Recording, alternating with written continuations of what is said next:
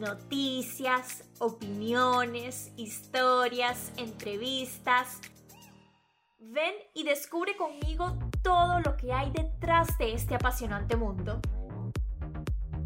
Esto es A Mi Manera Podcast. Hola, hola, feliz lunes. Yo como siempre súper feliz de estar acá para llevarles información sobre la actualidad deportiva como cada lunes y viernes. Hoy tengo un programa con mucho fútbol y béisbol, así que vámonos de una vez. La liga va a denunciar los cánticos racistas a Vinicius durante el derby del pasado domingo. Y tal como reseña el diario Marca, no es habitual que la liga denuncie los cánticos que se producen fuera de los estadios, pero tampoco es habitual que estos se produzcan. Y esta semana vuelve el fútbol de selecciones con la fecha FIFA. Los equipos que jugarán en Qatar 2022 podrán enfocarse al 100% en la preparación de cara a la Copa del Mundo. Sin embargo, las selecciones de Europa aprovecharán esta fecha FIFA para cerrar la fase de grupos de la Nation League, mientras que los equipos que no estarán en Qatar tendrán la oportunidad para ir probando a sus jugadores. Por parte de Venezuela, la Vino Tinto jugará ante Islandia y Emiratos Árabes. Lo mejor del fin de semana. Con goles de Rodrigo y Valverde, el Real Madrid derrotó al Atlético de Madrid en un partidazo por la liga. Nueva victoria para el Barça y un nuevo gol para Robert Lewandowski. El Barcelona logró el fin de semana su quinta victoria consecutiva en la liga y el polaco consiguió su gol número 8 en la liga española. Eh, le mira, si tú no, eres capaz de marcar menos de 10 goles en una temporada, yo tengo que romper mi carnet e irme eh, de pensión. Pues Valverde marcó ante el Atlético de Madrid, lleva cuatro goles en total y se convirtió en el primer uruguayo en anotar gol en un derby madrileño. Y Lionel Messi sonríe, y si el argentino sonríe, el fútbol sonríe.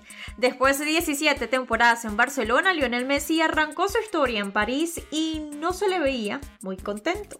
Contrario a esta temporada en la cual Messi registra 6 goles y 8 asistencias en 11 partidos disputados en la presente temporada con el PSG. Lo más viral en las redes sociales. El hashtag Bailavini Jr. continuó siendo viral en las redes sociales en defensa al jugador brasileño tras recibir comentarios racistas.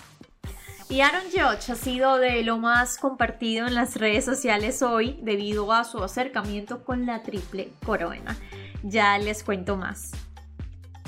Vámonos con béisbol porque Aaron Judge conectó sus jonrones 58 y 59 de la temporada, poniéndose a solo dos cuadrangulares del récord para la Liga Americana.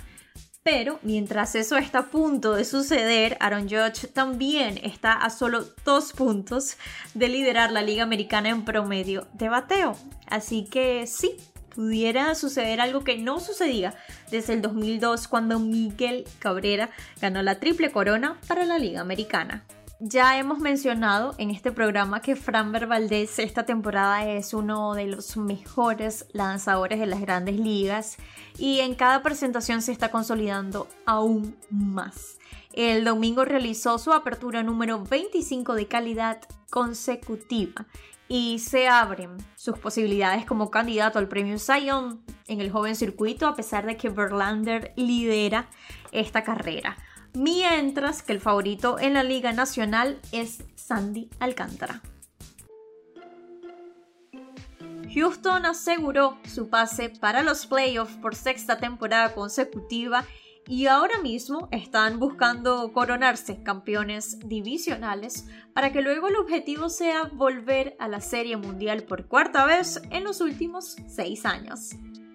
Seguimos hablando de los Astros porque Jordan Álvarez conectó jonrones en sus primeros tres turnos al bate el sábado y es segundo en la Liga Americana con 36 jonrones perfilándose así para jugador más valioso de la Liga Americana, aunque ya sabemos que el premio está entre dos jugadores.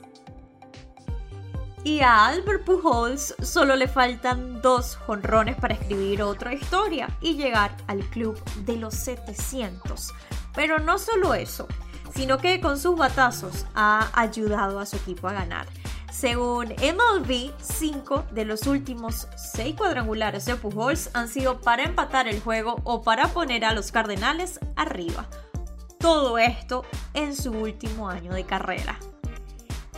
Y los Cardenales son un equipo que tiene una ventaja de 8 juegos sobre los cerveceros de Milwaukee y que esta semana deberán demostrar todo su potencial durante su próxima gira de 8 compromisos.